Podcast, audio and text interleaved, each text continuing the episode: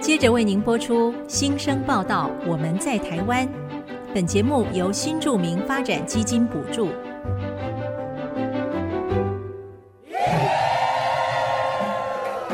他们从世界各地来到这里，带着梦想和新力量，还有丰富的多元文化。新生报道，我们在台湾。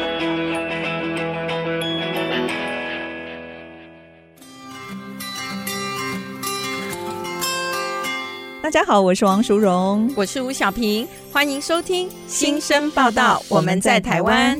小平，你知道教育部有一个家庭教育资源网，这个网站提供很多社会大众学习相关的资源哦。我知道这个网站针对不同族群，不管是银发空巢族，或是单身、新婚、家里有学龄前，或是有国小青少年的家长，都有相关的学习课程、出版品可以参考学习。我觉得有一个很棒的服务，就是提供了新住民朋友育儿的亲职教育数位学习教材手册，里面有越南、菲律宾、泰国、马来西亚、印尼、柬埔寨、缅甸七种不同新住民语的版本哦，可以解决新住民家长在教养上的问题。是啊，像是针对幼儿园家长的教材手册，就会谈到可能困扰家长的亲职问题，那也会给家长和子女亲子互动的自我检视，了解自己在亲子教育上的需求。我特别还上网看了他们的青少年手册，我觉得它的内容主题真的非常的实用。比方说，哎，我的孩子比较容易激动，该怎么办呢？或者是孩子常常乱吃东西，该怎么办？还有怎么样跟孩子谈性？这些都很实用哎、 真的，在这个网站上面，你是不是也看到一些实用的一些教材呢？有，我基本上我还蛮喜欢那个我该如何学习控制自己的情绪，因为我觉得当我们大人都没有办法好好控制自己的情绪的时候，是没有办法要求小孩控制情绪 的。对，所以其实透过这样的教养手册哦，我们自己也可以来检视一下，跟孩子一起来学习。其实简单的说啦，呃，这样子的一个网站资源呢，就是可以帮助家长能够快速、正确的学习亲职知能跟技巧，协助家长在亲职教育的路上可以得到更多的启发，让孩子的成长可以更加的健康快乐。对，这真是我们每个当家长最大的心愿了。真的，如果呢，听众想要参考这些资讯，可以直接上网搜寻教育部家庭教育资源网，在社会大众学习资源点选“我和我的孩子”，然后里面有针对不同年龄的亲子教育需求的手册，可以免费上网阅读哦。还可以下载他们的 PDF 档哦。如果大家还是想要有实体书，也可以到三明书局、五南文化广场、国家书店以及教育部员工消费合作社、政府出版品委托统筹展售的通路来洽询购买。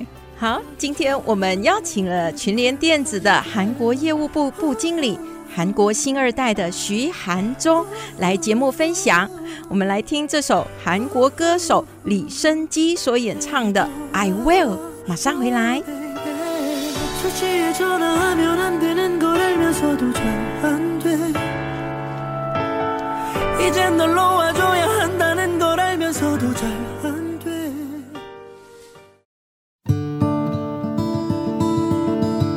您现在所收听的是 ICG 逐客广播 FM 九七点五新生报道，我们在台湾节目，我是淑荣。我是小平，今天来我们节目当中报道的新生是一位在台湾长大的新著名子女，她叫徐韩中，她目前是群联电子的韩国业务部部经理。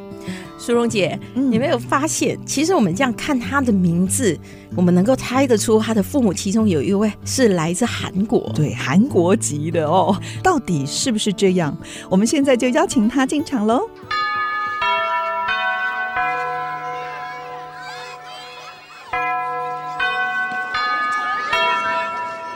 韩中您好，韩中你好，大家好，我是韩忠。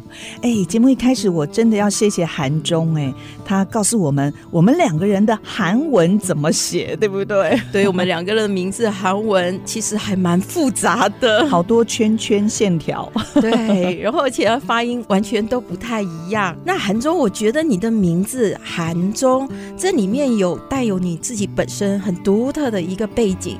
请问你的同学看到你的名字，会不会推测你有一半的韩国血统呢？呃，小时候同学看到这名字，大部分都会猜两种，一个就猜我是双姓，哦就是许跟韩两个姓。对，因为然后韩名字也是一个姓，对不对对？对嗯，然后名字叫钟。嗯那猜到我是就是混血的人比较少。都是你自己告诉他们说，哎，我爸爸是韩国人，大家才知道的是吗？对，或者是父亲可能在学校或者是哪里出现的时候，他们看到嗯就会猜到说，哎、爸爸是韩国人这样嗯子。他们这样子一眼看你爸爸就能够猜出就看出来吗爸爸不是台湾人吗？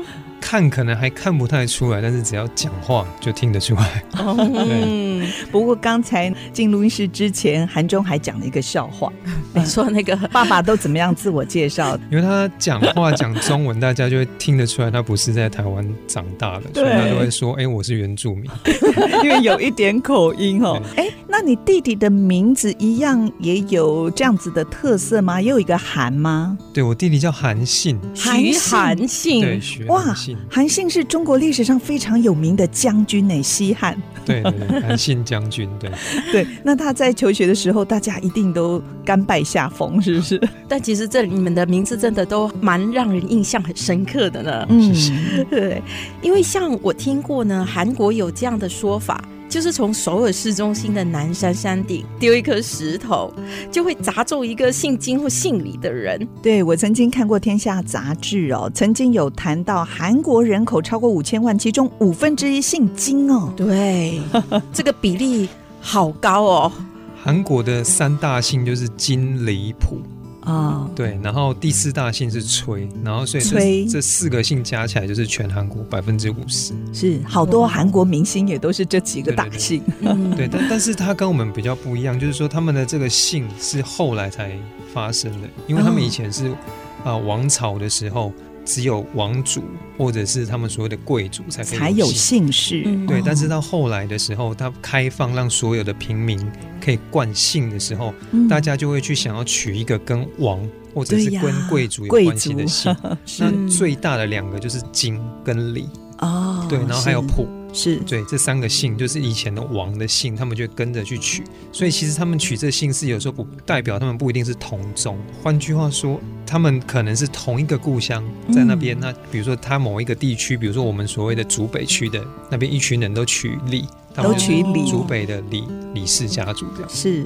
哎，去年很流行一出韩剧哦，叫做《非常律师于英语》，你有没有嗯看过？有有有，我 看我超迷 的， 非常好看哦。他是一个自闭症的律师哦。嗯，它里头就有一幕哦，我觉得很有意思，就是律师为了要跟法官拉关系，所以有提到他的祖籍，比方说啊，他是庆州的金氏，金海的金氏。这个法官一听哇，马上就比较友善的哦拉近距离。所以您刚才说，就是哪一个地区什么样的姓氏，就同宗同族，是不是？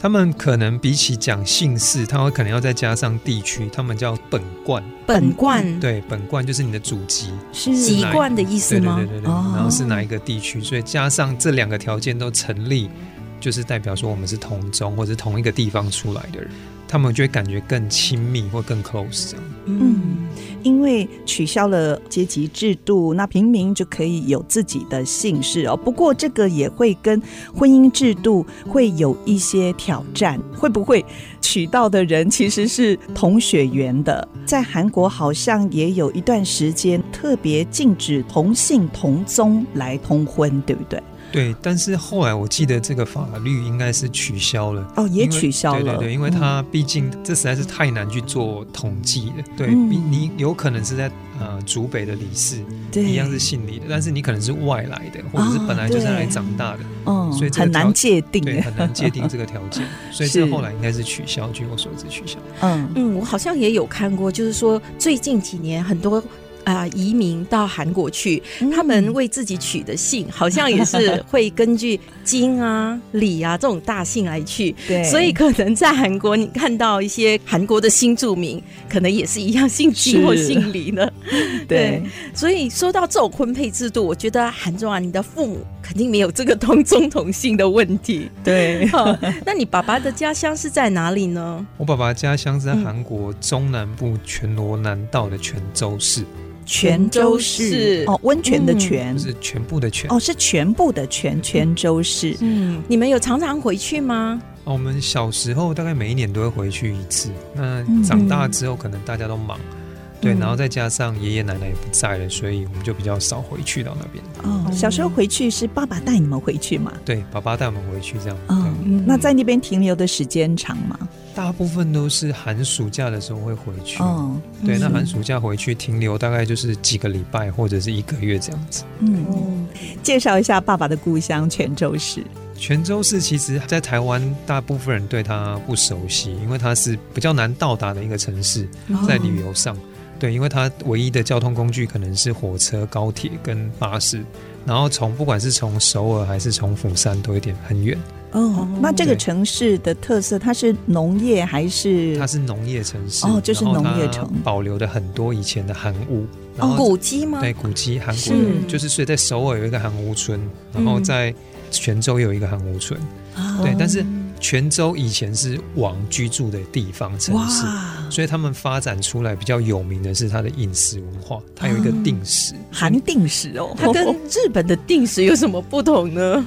日本的定食可能是主菜两个小菜，韩嗯国的定食是一堆主菜一堆小菜，你会看到整桌都是小菜，摆啊很满满丰，富的一就是桌，王吃饭的 那种那种规格，规规格，所以哇你上来的小菜可能是十几二十道这样子。所以它是一个历史名城，对是不对是？哪一天我们来去一下对，而且可以看到非常多漂亮的古迹，还有嗯吃到好吃王的料理定食对，可以开始就是幻想一下自己曾经走在古人走过的街道。对对，我还记得你有说过，泉州市也是拌饭的故乡，对不对？哦，对，它是拌饭的发源地，哦嗯韩式拌饭的发源地。哇哦，对传统的韩式拌饭跟现在是我们在市面上吃到一样吗？，对，其实这传统的韩式拌饭的主角是那些菜类，那些蔬菜。哦豆芽菜啦，对，就是他们嗯所谓蔬的菜小菜啊，或者是嗯有腌制过的菜，是嗯，对，比较萝少卜像我们在上面会放肉或者是什么样。当然后来改良完之后，就会放了很多，很多肉啊，肉在上面嗯烤肉，对对对对，烤肉或什么在上 面。还要加一颗蛋。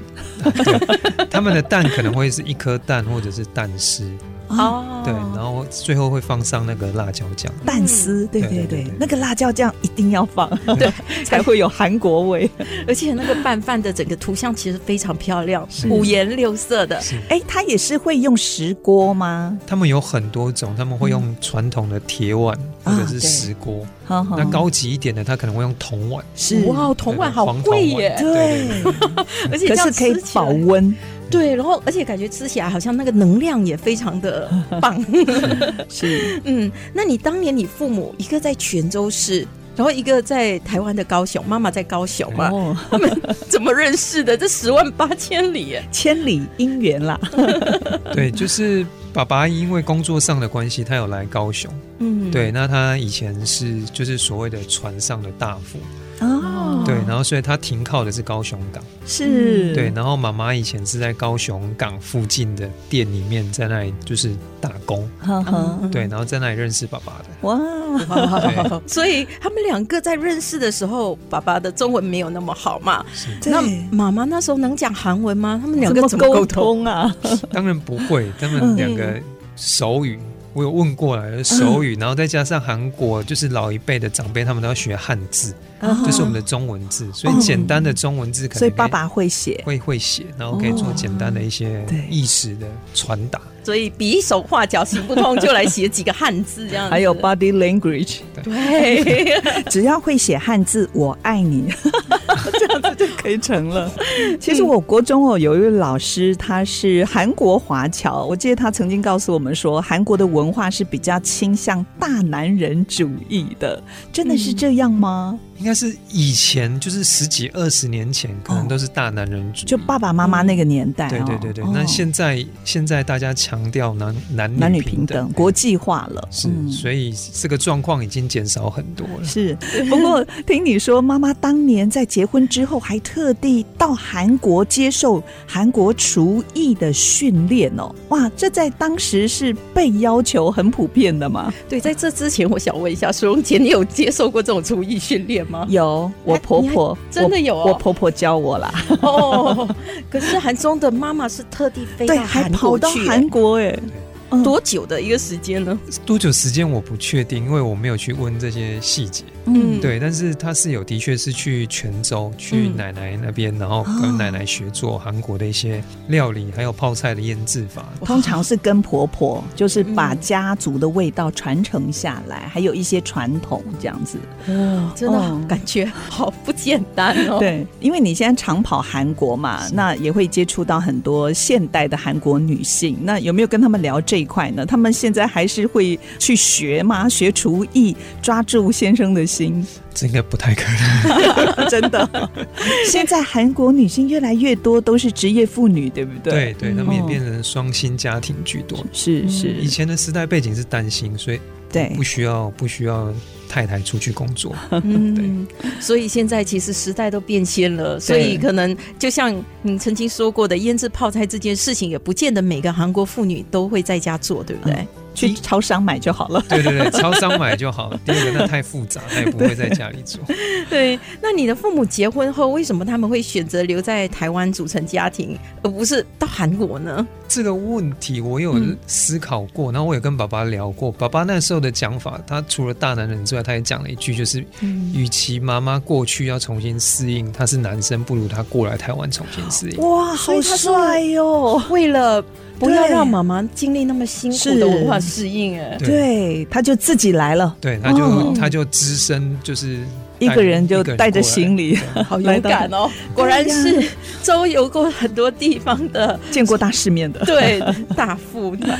对，那妈妈一定也很开心哦，爸爸愿意这样子来到异乡，对，一开始一定是开心，但是他们后来面对到的压力一定远大于开心。什么样的压力呢？因为第一个语言不通嘛，爸爸语言不通，哦对所以你要在台湾生存，不管是做生意还是怎么样，是其实妈妈的压力等于是要要扛起爸爸那一部分。，对要扛起爸爸那个部分，要 cover 那个部分这样。那他们当时就是后来是直接在台湾又做生意了吗？对，就在高雄，一样在高雄港那附近。哦，在高雄港，那是从事什么样的行业呢？以前中韩断交之前，其实还是还有很多韩国的商船会进来，哦所以它停靠岸的时候，会有很多船员下来，类似买纪念品或什么买一些是东西要带回去。对对，然后所以我们就是在就是在高雄港那边有开了一个小小的一个店面，然后专门在卖这些东西的这样。对哦嗯对哦，不过在九二年中韩断交之后。这个对你们家的生意也有一些冲击，对不对？因为都没有韩国的船进来，没有传进来，那就没有客户来源啦。对对，所以那怎么办？断交之后，我们我们家其实改了蛮多，做了蛮多，尝试蛮多不同的生意的，往不同的方向去发展。因为是那个时候其实大家不好赚钱啊 对，对真的对有一段蛮辛苦的是哦。嗯嗯，那现在呢？现在爸爸跟妈妈还在做生意吗？没有他们退休了，啊嗯爸爸有年纪，所以他们退休享清福。真的， 含饴弄孙的对时间到了，是嗯，那谈到这里，我们先休息一下，广告过后再回到新生报道。我们在台湾继续听韩中的分享，马上回来。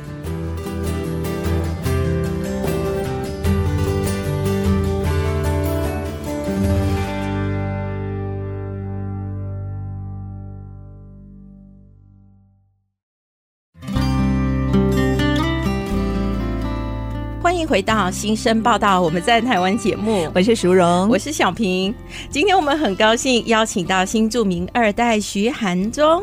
上一段呢，我们聊到韩中的父母啊，虽然他们哈、是一边谈恋爱一边学习韩文和中文，最后呢，他们还是克服许多沟通上的困难，还有文化差异，修成正果。嗯，结婚之后呢，韩中的爸爸妈妈选择定居台湾高雄，那陆续就有了韩中、韩信两兄弟。现在他们兄弟俩也有自己的家庭。韩中是跟台湾人结婚，对是不对？是嗯，那弟弟呢？哦，弟弟老婆是韩国人，娶了韩国人，所以弟弟也会讲韩文对，弟弟会韩文，哦。弟弟的韩文有比你好吗？现在有应应该有，应该有，他用的几率比我更多。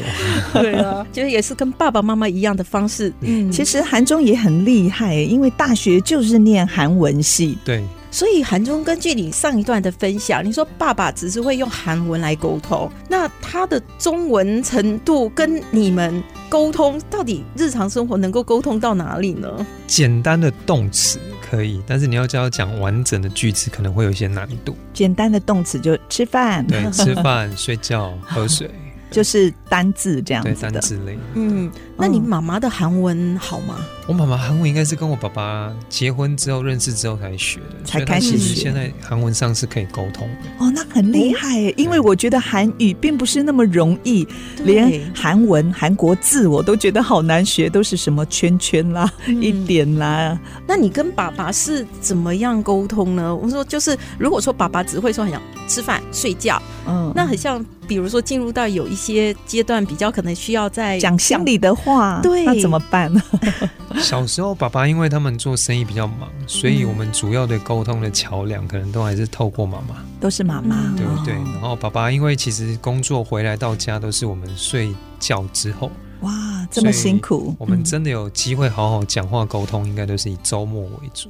周末其实可以很深谈，谈到很多心事的时间应该也不多。所以这样看起来，就是韩中你的妈妈的韩文，还是在家里是担任一个翻译官的角色。是，它是是我们的一个，就是一个 桥梁。沟对通的桥梁对哦。你在日常生活当中有没有曾经因为语言的关系跟爸爸有鸡同鸭讲这样子的笑话呢？ 让你印象深刻？嗯鸡同鸭讲，大部分应该都是很小的时候。嗯对，那我们小时候记忆比较少，但是比较有记忆过，比如说我我爸爸买东西的时候。大白菜，他会讲大白鲨， 大白鲨，对对 对这对样他会想说哦：“哎、韩中，你去市场帮我买一个大白鲨回来。”，对，然后啊刹车他会讲下车，哦哦，刹车音音他比较对不好哦，对对对对对，那那后来结婚之后，是我我老婆比较会听到一些她觉得不习惯的，就像刚才讲嗯的，韩、文的动词跟主词它摆的顺序不太一样，哦，所以比如说我我们会叫人家说，哎、多吃一点，嗯，对，但是在韩文它的顺序是多一点吃，动词摆在后面。对，所以它的句型的结构本来跟中文是不太一样不太一的样哦。所以这种这种听久了就会会知道他在讲什么，对但是它对不是标准的用法，这样嗯是在文化上呢，台湾跟韩国有没有什么明显的差异？在生活上，其实韩国毕竟它还是一个佛教影响很大的一个国家，嗯当然它第二种宗教是基督教，现在是基督教，对，嗯那但是我觉得它整个文化上没有差太多。嗯嗯对，那主要的差异的地方可能是以前讲韩国的呃男人的地位比较高，在家里面。对，嗯对，这是在以前，但是现在其实大家都资讯很发达了，所以现在的文化上，传统文化上可能还有一些差异，但是现在的流行文化或者是新的文化，其实两个国家差没多少。对，嗯不过像这种长幼有序、孝顺啊、尊重长辈这样子的传统，到现在应该还是蛮坚持的吧？啊、对，这部分倒是蛮坚持的，从他们的对语言上就有长幼有序，或者是进公司的前后，就啊是学长姐，哦，嗯对，对然后或者是客人，或者是我是供应商这种关系上面，那使用的语法，或者是对客人的态度，对别人的态度都差非常的多。所以在语言上、用词就不一样，就对不不一对？样所以有像日本的敬语，是不是？哦，对，韩文本身也有敬语，嗯，所以我们刚才讲的讲到的那些，我们对长辈我们就要用敬语，嗯，但是对晚辈或者是对比我年轻的，我就可以放开心胸来讲伴 语。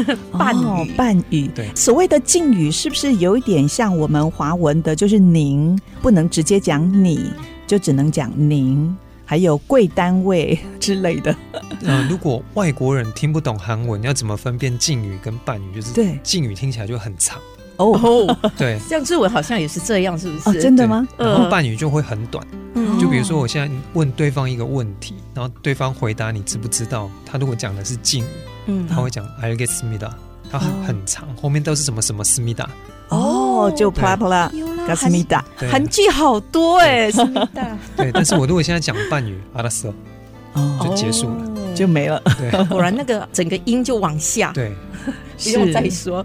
那么我我记得你像你也有讲过，其实你们在日常生活中跟爸爸的打招呼，每天早上出门怎样的，好像也是有蛮大的跟台湾家庭不一样的地方。哦这是比较传统的韩国家庭。然后我嗯韩剧也偶尔会看到，我爸爸出门，我们都全家人要到门口送，哦，就是看爸爸出门之后叫他说：“哎、是辛苦了。”然后他回来的时候嗯，也是要到门口迎接。哦，但所以是要准备就是在门口那里，呃，大就是家他排队回来了，吗嗯妈妈就会说爸爸回来了，那我们就会去门口。就会迎接哦，所以是妈妈教的，对不对？这个就是可能以前的文化，然后哦他们以前的习惯流传下来。听说爸爸吃饭拿碗的姿势也跟我们台湾人不一样，是不是？对，韩国吃饭的碗是不能端起来的，嗯哦，真的哦，对它是那要放在哪里？它桌是上放在啊，桌上，然后哦手抓着，它不能端起来。嗯但是可是，在台湾吃饭不能不端起来嘛。对，小时候不端起来，长辈会说你是没礼貌的。对乞丐，或者乞是丐连吃饭连端碗的力气都没有，对就不要吃太。懒，嗯，对，这是所以这两个国家，当我们去那边吃饭跟回来的时候，我们自己要做切只要换。调整。对对对对嗯，那爸爸呢？爸爸来到台湾之后，会不还会是用入韩境国的方随式俗？还是坚持韩国的方式。所哦以爸爸在台湾的外公外婆的家一起吃饭的时候，外公外婆是不是也都还蛮习惯这个不一样的地方？习惯了，习 惯。一开始看可能会觉得看不顺 眼看不顺眼，后来知道了就习惯了。嗯，那后来你大学时期在文化大学修读韩文还有国贸系，你选择韩文系跟爸爸有关系吗？有，因为爸爸他某个程度上，他认为我不会讲韩文，他有一点嗯丢脸嘛。哦对对，嗯哦所以我韩文到那时候其实听得懂，但是要我讲跟写跟读这方面能力真的不太好。高中的时候、国中的时候，可能也比较爱玩，成绩没有很好，所以到后来大学这一段的时候，爸爸就请我说：“哎、那你可以考虑一下修韩文。”哦把这修好。对，所以我们就进去选择韩文，然后再对嗯再修国贸系这样子。是这样的话，你有一半的韩国血统，是这个让你在课堂上有没有占有某一些优势 呢？我真的感觉到比较大的优势是我去交换学生的时候，哦去韩国到交换韩国交换学生，因为哦我们是去交换学生，我们去念他们的中文系。嗯，哦，那时候的优势就比较明显 一点。怎么说？哎哎太太开心啦！他中文很好啊，对，可是跟你同期一起去韩国当交换学生的，中文也很好啊。是，所以对可是他们韩文就没他好。对对，不我也是。对是那你你可以不可以跟我们举个例子，让你真的觉得哇，好开心，还好我爸爸是韩国人的那种状况？就就是，其实，在课堂上，如果不管在台湾还是韩国，在讲韩文的时候，呃，老师讲或者是同学讲，韩国同学讲，我应该都听得懂，我可以抓到他们在讲什么。嗯嗯，嗯，对，但是写这块我就比较不行，所以我相信我，对因为我从小有听，是。所以在听这一块我，我觉得我就是赢其他同学的地方。其实国外很多的，就是新住民二代，也是在听说上是比较容易的，因为在家里有这样的环境。可是嗯你说要读要写，的确就是要下功夫了对。对，那既然韩中你是韩文系的背景，那可不可以跟我们简单说明一下韩文这个语言？像是中文，我们有中文字跟注音，那韩文呢，它也有注音吗？类似这样发音的东西韩文基本上它的文字是拼音文字，哦嗯所以它是子音加母音加起来总共有四十个字，然后哦，去、拼在一起去拼出来，然后去念出那个音。所以你看到那个字，对就能够拼那念出个来音哦。对，所以其实韩文它有它自称说所有全世界的任何一个语言的音，它都拼得出来。哦。包这么括厉像那害种，俄罗斯那种喉尖音也拼得出来啊吗就 ？是啊西伯尔、西伯尔这种，他发得出来，他可以写真的得出哦，类似，不能说嗯，完全一模一样，但是他至少写得出来，因为他就是拼音文字，靠是音他会去取那个类似的音，然后去把它对嗯写出来，所以写上面文字上面是这样子，但是他们本身的语文上面，他们分三个语系，就是纯韩文、哼哼跟外来语、嗯，嗯哼跟汉字。汉字对，所以它是三个体系合在一起的一个语言。嗯，所以很多时候，如果很多人不知道那个韩文是什么，他会念那个汉字，他就把那个汉字念过去，是就大概讲得出来那个字的意思。哦我举个例子好了，就像火车，嗯火车在韩文叫 kicha，kicha 嗯是汽车，蒸汽车的汽车哦的意思。 ，kitcha 对，然后但是车子它叫卡动卡，自 动车， cha t u n cha 这其实念起来都有点像汉字的嗯音，其实它就是汉字念过去的。哦自动车卡动卡啊， ，kicha 汽车。对，kitcha cha t u n cha，可是好有那种音效的感觉，哦，对都是车子的声音，哎，像你常到韩国，现在的韩国人他们是不是普遍使用汉字呢？有一段时间又后来又不学了。哦，那个是以前嘛，对对最对对早对这哦跟中韩断交有哎关系没有吗？没有没 有好像是他们教教育的方针上面，嗯后来有把汉字有一段就时间把汉字越来越少了。拿哦拿掉，哦，是拿掉哦，对全部拿就掉。不学这一块这样哦子。可是这样不会构成生活上的一些物品没有办法去命名吗？他会他会讲那个韩国字，但是你要叫他写后面的汉字是什么，他可能已经写不出来。嗯其实那个汉字也真的蛮难写的，对，我们哦都不一定， 好像是一个全部图像一样嗯哦。这也是也是。那韩总，你目前是群联电子的韩国业务部部经理，我相信你接触韩国人的机会就比一般人多了很多。那你从小接触韩国文化长大，这个有让你在工作上跟韩国客户沟通时比较不会有这么多的障碍吗？都会把它写嗯，沟通上比较不会有障碍，因为毕竟我嗯听得懂他们在讲传达这句话，虽然文字上你听起来是一样，但是它的语调代表什么意义，我可以感觉得出来。嗯，对，所以这部分我觉得在跟韩国客户沟通上是帮到蛮多忙的这样子。对，嗯，因为我们在沟通时会有一些隐藏着的一些情绪，还有一些情感的部分对。我相信韩国跟中文的沟通方式也是有一些不一样。那你可不可以实际上举个例子，告诉我们一下韩国人跟我们讲华语的有什么样的不一样呢？比较明显的，韩国人公私很分明，他在公务上，他跟你的所有的沟通都是很简短的，都是命令句。命令句对，就是而且很简短，很简短。对，哦然后所以很多台湾人取笑说他认识韩国客户，第一个学到的就是巴里巴里，快一点，快一点。哦，巴对里巴里，对。 果然很快对的然后感他的觉。 email 的开头或结束都是 urgent 或 SAP，、那所以他命令句就不会有敬语了吧？呃，一开始会，但是慢慢的后来他就就会省略了，对省略因为敬语一拖拉鼓对太多字了。嗯 第一开始认识你的时候，问你叫什么名字的时候，还是要讲敬语嘛？嗯啊，对，但是如果说你是比他大的长辈呢，或者是你是他的学长，他还是后来还是会省略掉敬语吗？嗯因为如果又要有命令句，又要有 ASAP 和 urgent，要这怎么就是处理？两个关系，一个是长辈，或者是我的 title 比较大，嘿但是第二个哦他是客人，是哦对对，客人在本身在这个交易模式上，他的地位又比供应商大，所以他其实某个程度上他是可以对我们使用伴语的，对，所以这个并不违反那个韩国的那个敬语的文化。没有没有 break 那个规定，对嗯不对？是，其实我认识一个韩国新住民，她嫁来台湾，她个性非常非常的急。嗯像我们一起出去哦，她只要看到有停车位，如果前面有障碍物，她是赶快下车就把东西移开，即使是很重的那个障碍物，她还是移开。我们就说，哎，这样可以停。她说没问题的，没问题的。哇，她真的是行动派的。所以您刚才说韩国人个性很急，从这位姐妹身上就看到了。我们那时候在车上就一直笑，对，但是我们今天看到韩中其实没有那种他没有温那文种儒雅急对的不对个性，对哎，那爸爸呢？爸爸个性也急吗？急，也是急性子我哦。爸个性也蛮急的，哎，会不会是北方人呢、像我爸爸北方人，中国北方，所以他也是个性好急哦。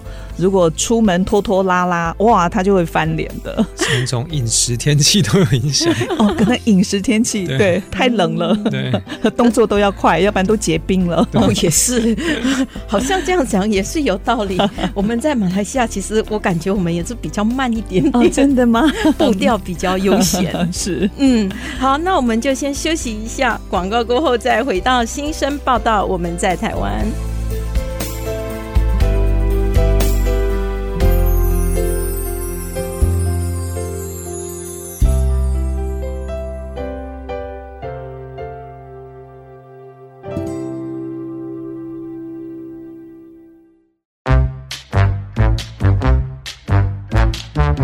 世界万花筒。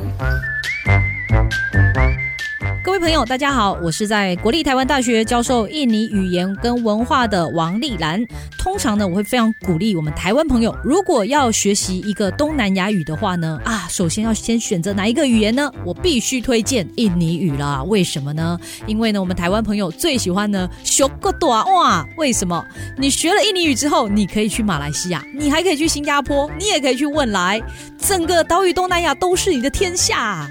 那印尼语好学，为什么呢？首先，它是各位所熟知的罗马字母，也就是说呢，这是在东南语当中呢唯一一个不太需要学习新的文字的，你可以立刻上手。我知道各位学英语是不是学了很多年，这个学来的技术马上就用在印尼语。那你学了印尼语之后呢，因为印尼语跟马来语是 brother 好朋友，你就可以直接说你学了印尼语之后，马上又学会了马来语。只是呢，它的用法上可能有一些些的不同。印尼语的资源其实现在有非常多，除了 YouTube 网络上都有非常多的免费的资源之外呢，我自己呢喜欢透过一种方式来学习，就是透过歌曲来学习。所以呢，我自己有一个 YouTube 的频道是王丽兰老师的印尼语教室，欢迎大家来点赞订阅。你可以透过歌曲、情歌、好听的歌曲来学习印尼语，这是一个我相当推荐的方式哦。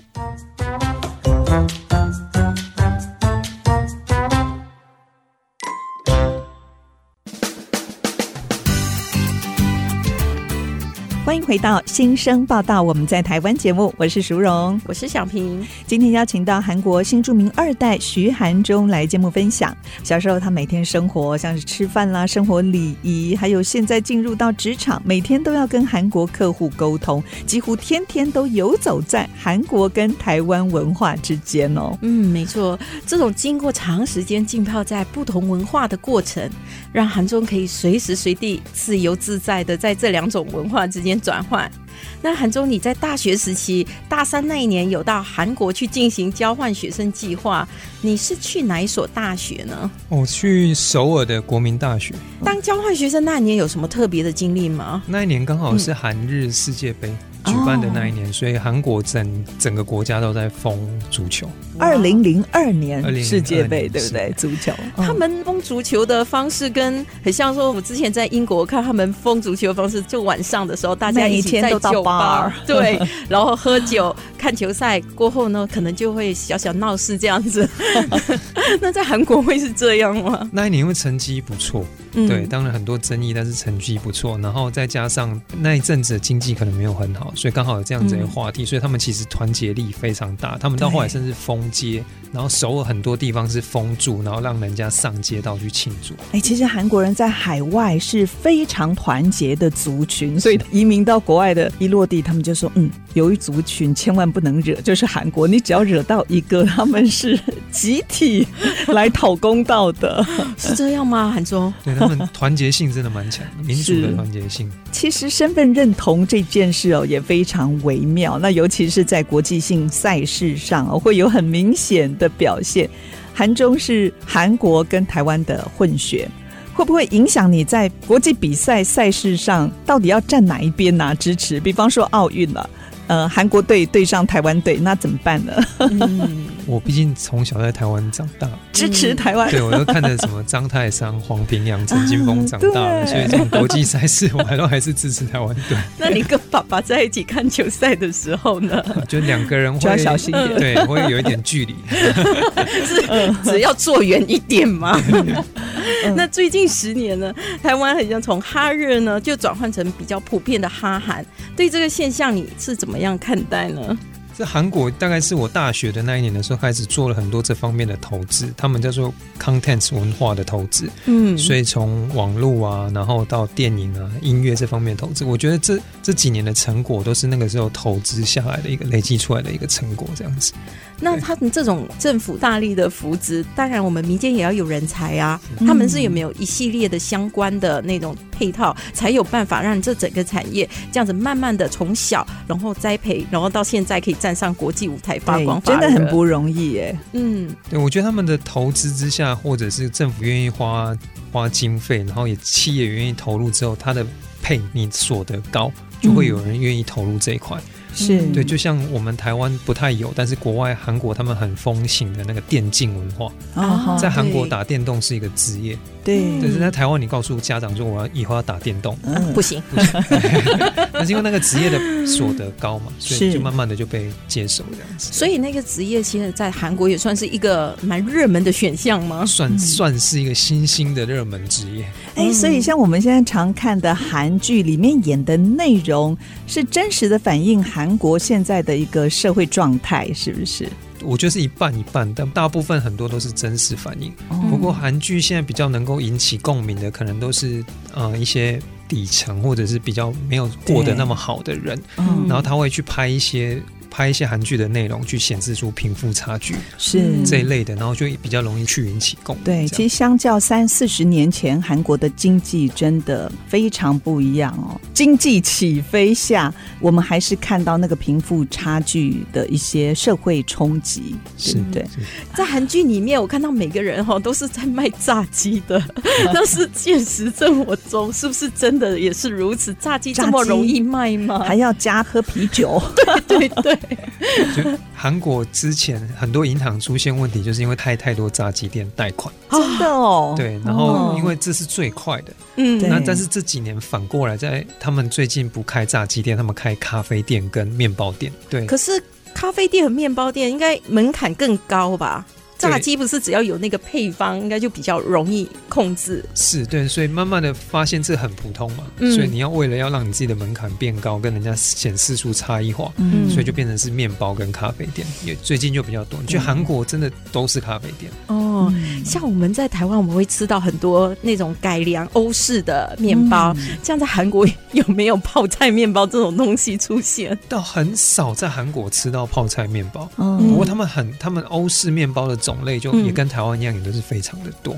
是。嗯，哎，听说你在大学时期也曾经翻译过几套韩国漫画，哎，哎，不过，目前在台湾韩国漫画哦，并不像日本漫画那么受欢迎。那你觉得原因是什么啊？之前讲的投资的那一块的时候，他们主要的投资的包含的范围里面，可能没有含到漫画这一块。哦，是对嗯漫画并不是在政府主想推要对推的，哦对，所以他们后来慢慢可能有他们所谓的动画、嗯动画产业，对，但是这些都不是在那种纸本漫画这一类上面没有做到太多的投资，嗯嗯所以我相信一样接受到的资源不多，对这方面的人才或者是出来的产品就会比较少。是嗯但是在这几年呢、我发现，在绘本界，韩国的作家其实都有很亮丽的表现。对对对，而且都在国外拿到很多的大奖，对所以我会发现韩国在设计的这一个部分，在这几年其实也是慢慢的给人有一种很耳目一新的感觉。对像刚才淑荣姐有提到《非常律师于英语》，我觉得它的整个画面和拍摄手法啊所好使用的美那个对呃那个颜色色调的搭配，其实都是很不一样。那现在韩国无论在科技业或者文化产业，都已经可以说在国际上有很出色的成绩。觉得他们成功的原因，除了这样政府的扶植之外，韩国人的民族性。是不是也是一个很关键的因素呢？简单整理一句话，就是他们对于他们设定目标要达成的执着，嗯，跟毅力上面的表现，这个部分的确是有我们需要学习的地方。的确，它的整个过程很多地方会有人不认同，嗯，对，但是这方面的执着，我觉得是很多其他国家比不上的，对嗯他们一定会排除万难，是就像是要您刚达才到提目的的。 嗯对，而且都要 urgent ASAP，对，您说我那个姐妹对不对？ 目标导向一定要完成哦。嗯呃，其实韩国为了发展高科技，他们也做了一个很棒的政策，就是非常欢迎外来的人才，不管是在科技大城啦，或者是。重点城市，我们可以看到满街都是来自各个不同国家的优秀人才，都在那里为韩国效力。相信啊，我们台湾有相似背景，在多元文化的优势之下，我们的科技文化产业，我们看到哦也一样有国际的竞争力。没错。那今天韩中要跟我们分享一首歌，来，韩中今天带来的歌是什么呢？嗯， 我想要分享这首歌是我大学去的时候听到的一个叫云豆현다唱了一首歌云斗嗯 hyun 叫做《사랑 Two 沙浪 two，对哎，什么意沙思浪是什么？》，爱好嗯就是 love，哦，对对，我就记得沙浪沙浪爱 Love to love two，two 是 one two 的 two。哦，是对，然后这首歌是我很喜欢的歌。这歌手其实他那个时候在二零零二年世界杯的时候唱主题曲唱红，那他在韩国的地位就等于是在台湾的摇滚教父伍佰之类的。是哇哦，对，对那他因为他嗓音很特别，嗯然后我个人就蛮喜欢他的歌，这样这是一首情歌。是一首情歌对。，今天非常谢谢韩州您的精彩分享，谢谢您，谢谢韩中，谢谢谢谢各位，谢谢大家。我是王淑荣。我是小平，新生报道，我们在台湾，下星期同一时间，我们空中频道再会。拜拜。 나의 하루를 가만히 닫아주는 너 本节目由新著名发展基金补助。 달빛 따라 너의 모습 사라지